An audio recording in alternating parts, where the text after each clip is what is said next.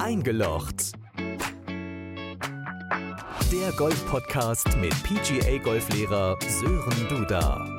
Der 51-jährige Olli sitzt mit Sören im Studio. Wie alt bist du? Das sagen? Nein, grüß dich. Hallo Sören. Hi, Olli. Ich wollte eigentlich nur einen Aufhänger finden zur heutigen Folge. Es geht nämlich um äh, Rente und Golfsport in erster Linie und dann gucken wir gleich aber auch mal noch ein bisschen auf die Gesundheit. Aber erstmal ist Golf jetzt eigentlich ein Rentensport und müsste ich die Rente dann beantragen? Das ist natürlich immer dieser, dieser Vorurteil, den man hört, okay, ich spiele erst dann Golf, wenn ich in Rente gegangen bin. Ich kann das total verstehen, weil Golf ist ja schon, muss man ehrlicherweise sagen, so ein bisschen zeitintensiver Sport. Mhm. Ähm, von daher kann der ein oder andere nur schwer kombinieren mit Arbeit, Familie ähm, und Freizeitplanung. Das kann ich total verstehen. Ähm, aber prinzipiell bist auch auf dem Golfplatz unterwegs. Ähm, ich glaube, bei uns gibt es nicht nur Rentner auf dem Golfplatz. Da gebe ich dir recht. Und es ist ja nun mal auch so, ähm, abgesehen davon, dass ich jetzt 20 Minuten brauche, um zum äh, Jammertal zu kommen von meinem Wohnort. Aber wenn ich anderthalb Stunden, zwei Stunden auf dem Golfplatz bin, bin ich im Fitnessstudio, bin ich auch anderthalb bis zwei Stunden da. Sonst bringt mir das Training im Fitnessstudio ja auch nichts. Ähm, aber es ist schon so, dass also, äh, oder, was sagt die Statistik, weiß ich nicht. Äh, oder ist das so jetzt ein objektives Empfinden von mir, dass es doch überwiegend ältere Leute sind. Ja, also äh, ich sag mal so, das äh, Gerücht oder dieses Vorurteil entsteht ja nicht umsonst. Es ist schon so, wenn man jetzt am Golfplatz vorbeifährt, dass man da schon dann eher äh, ja, Personen sieht im, wie soll ich es freundlich ausdrücken, im gehobenen Alter. Ja. Von daher äh, ist das schon so der Fall. Also wenn man mal so ein bisschen die Statistik, die es natürlich immer vom Deutschen Golfverband ähm, gibt, betrachtet, ähm, ist es schon, dass dann die Person, ich sage jetzt mal in der Altersklasse ab äh, 61, so wird das dann eingestuft, Da bin ich noch nicht Der- drin.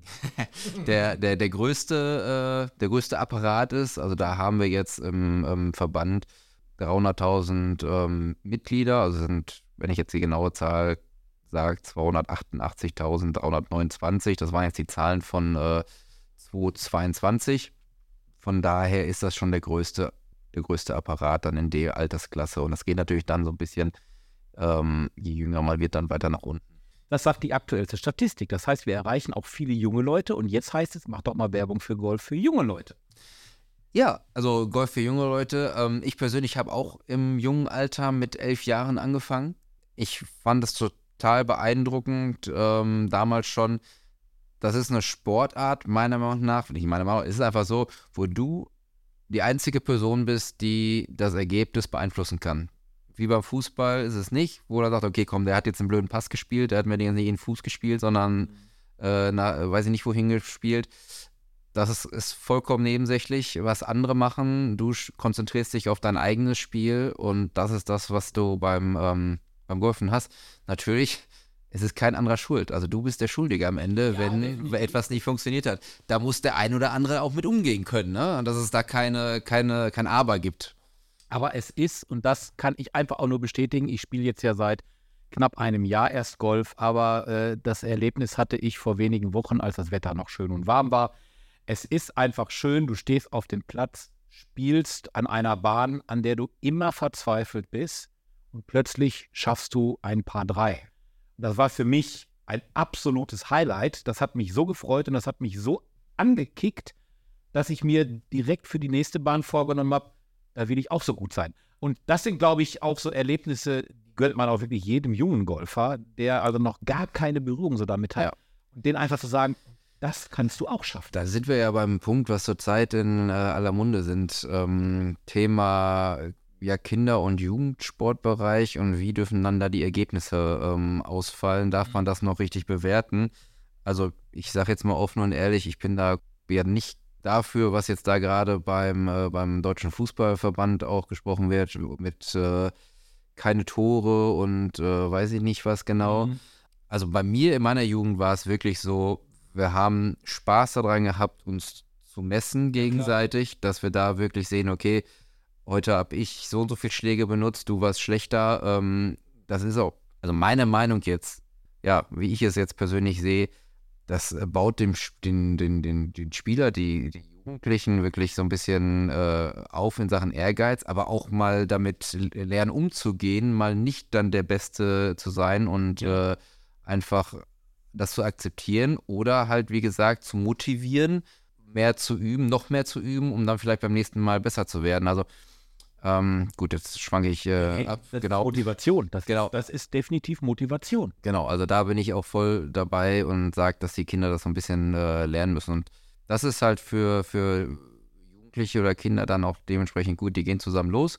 Im Jugendtraining ähm, spielen die ihre oder trainieren dann auf der Driving Range oder gehen dann danach auch dann noch auf den Platz.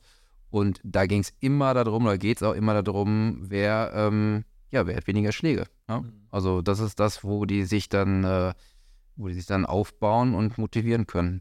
Und jetzt kriegen wir den wunderbaren Schwenk zur Gesundheit. Denn äh, aktuelle Statistiken sagen ja auch, dass immer mehr Jugendliche, junge Leute, immer mehr Schülerinnen und Schüler Übergewicht leiden. Und das setzt sich dann ja fort. Und Sport ist nicht Mord, sondern Sport ist gesund. Je nachdem, was für einen Sport man treibt, gibt es natürlich auch Sportarten, die jetzt nicht so gesund sind, würde ich mal behaupten. Aber ich bin da kein Fachmann. Aber zu Golf würde ich mal so behaupten, das tut jedem gut.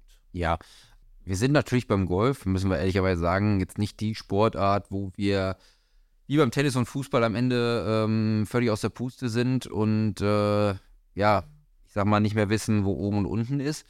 Ähm, aber wir bewegen uns beim Golfen, auch wenn die meisten das gar nicht so äh, realisieren, weil das heißt ja immer, ja, guck mal, die gehen da jetzt über so eine Wiese und ähm, laufen da dem Ball hinterher, den sie gerade weggeschlagen haben. Ja, prinzipiell gut zusammengefasst. Ja, also es ist tatsächlich so. Ähm, aber es ist viel interessanter, als sich das jetzt angehört hat. Von daher, wir gehen. Du bist jetzt auch schon die einige, äh, die ein oder andere neun Lochrunde bei uns gegangen oder auch vielleicht 18 Lochrunde. Ähm, es ist schon so, dass wir bei, ich sag jetzt mal, bei einem normalen großen Golfplatz, bei einer 18 Lochrunde zwischen, mal, ja, weiß nicht, 10 und, äh, wenn es ein ganz langer Platz ist, vielleicht sogar 20.000 Schritte gehen. Ähm, und das in einer Zeit von, auf 18 Loch bezogen, vier, Drei, vier Stunden. ja, genau. Bei uns ist es jetzt eher drei, auf anderen Plätzen, auf größeren Plätzen dann eher vier, vielleicht sogar ein bisschen mehr, fünf Stunden. Ähm, aber es ist ja auch dann eine immense äh, Strecke, die wir dann gehen. Also wir reden dann da von äh, zehn Kilometer plus minus. Ja, ähm, das muss man erstmal gang sein und da hat man dann schon einen guten Tagesbedarf geschafft. Und da redest du jetzt nur vom, in Anführungsstrichen, vom Spazierengehen, also vom Laufen. Genau. Aber der ganze Körper bewegt sich. Richtig. Also wir benutzen ja extrem viele Muskelbereiche bei so einem Schwung. Das wird jetzt viel zu sehr ins Detail gehen, wenn wir da jetzt alles äh, beschreiben, welche Muskulaturen wir da benutzen. Das kann man irgendwann mal tatsächlich machen. Ja. Aber ähm, wir wollen ja jetzt heute mit dem Podcast erstmal nur sagen, dass Golf definitiv ähm, ja ein gesunder Sport ist. Und ähm, da kann man vielleicht schon mal auch so in die Richtung gehen, dass ähm, der, der Verband, sowohl der Deutsche Golfverband, beziehungsweise da auch die PGA of Germany, der Golflehrerverband, das in die Richtung ähm, auch versuchen, dass dann Golf auch ähm, über die Golfklinik den Körper nutzen soll, um dann andere, ich sag jetzt mal Wehwehchen, andere Einschränkungen zu behandeln. Also dass wir mit dem Golfschwung ähm, das hinbekommen, den, den Körper äh, zu gesund, gesünder zu machen. Hast du irgendwelche Zahlen, wie viel Kalorien man beim Golfspiel verbrennt? Tatsächlich gibt es da auch Statistiken. Es gibt, für, es gibt überall Statistiken für, ja. Ähm, da danke an den Deutschen Golfverband. Also ist jetzt nicht so, dass ich mir das jetzt hier ausdenke, sondern das sind halt offizielle Statistiken vom Deutschen Golfverband. Dann hau äh, raus. um auch mal dann einfach mal den, äh, den Verfasser da zu nennen.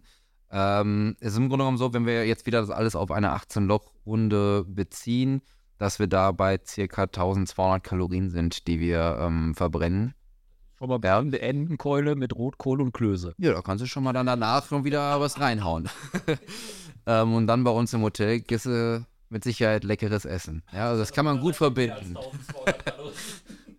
Ähm, aber auch jetzt als Nicht-Golfer bezieht man natürlich dann so, wenn man Golf hört, immer das Golfkart. Ja, also auch so eine Sache. Wir benutzen, also jetzt bei uns auf der Anlage ist es schon so, dass wir da gar nicht die Golfkarts eigentlich benutzen. Also zumindest wir als Mitglieder nicht. Ähm, wenn natürlich dann Gäste kommen, die dann äh, das gewohnt sind, bei einer Runde ein Golfkart zu mieten, ich glaube spätestens nach der Runde werden die sagen, okay, wir hätten jetzt auch eigentlich laufen können.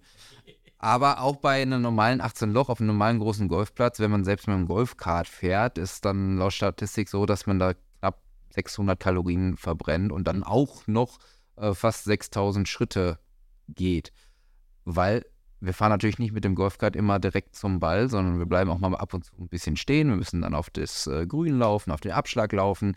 Und vor allem verbrennen wir ja nicht nur durch die ähm, körperliche Bewegung, ähm, sondern man verbrennt tatsächlich dann auch Kalorien durchs, äh, durchs Denken. Ja, also durch das, was im Kopf abspielt, sich abspielt, verbrennt man natürlich auch was.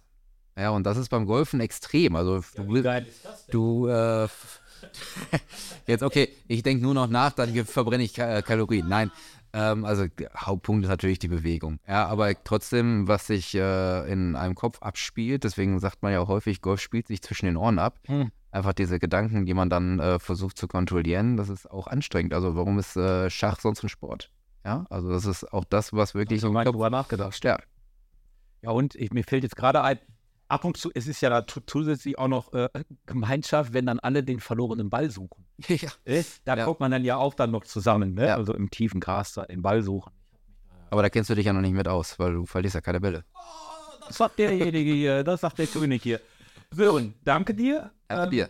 Die nächsten beiden Folgen, lasst euch überraschen, da haben wir uns was Besonderes überlegt. Es ist ja jetzt die Weihnachtszeit, die auf uns zukommt. Und ähm, dann geht es im neuen Jahr weiter. Aber auf jeden Fall nächste Woche wieder Podcast hören.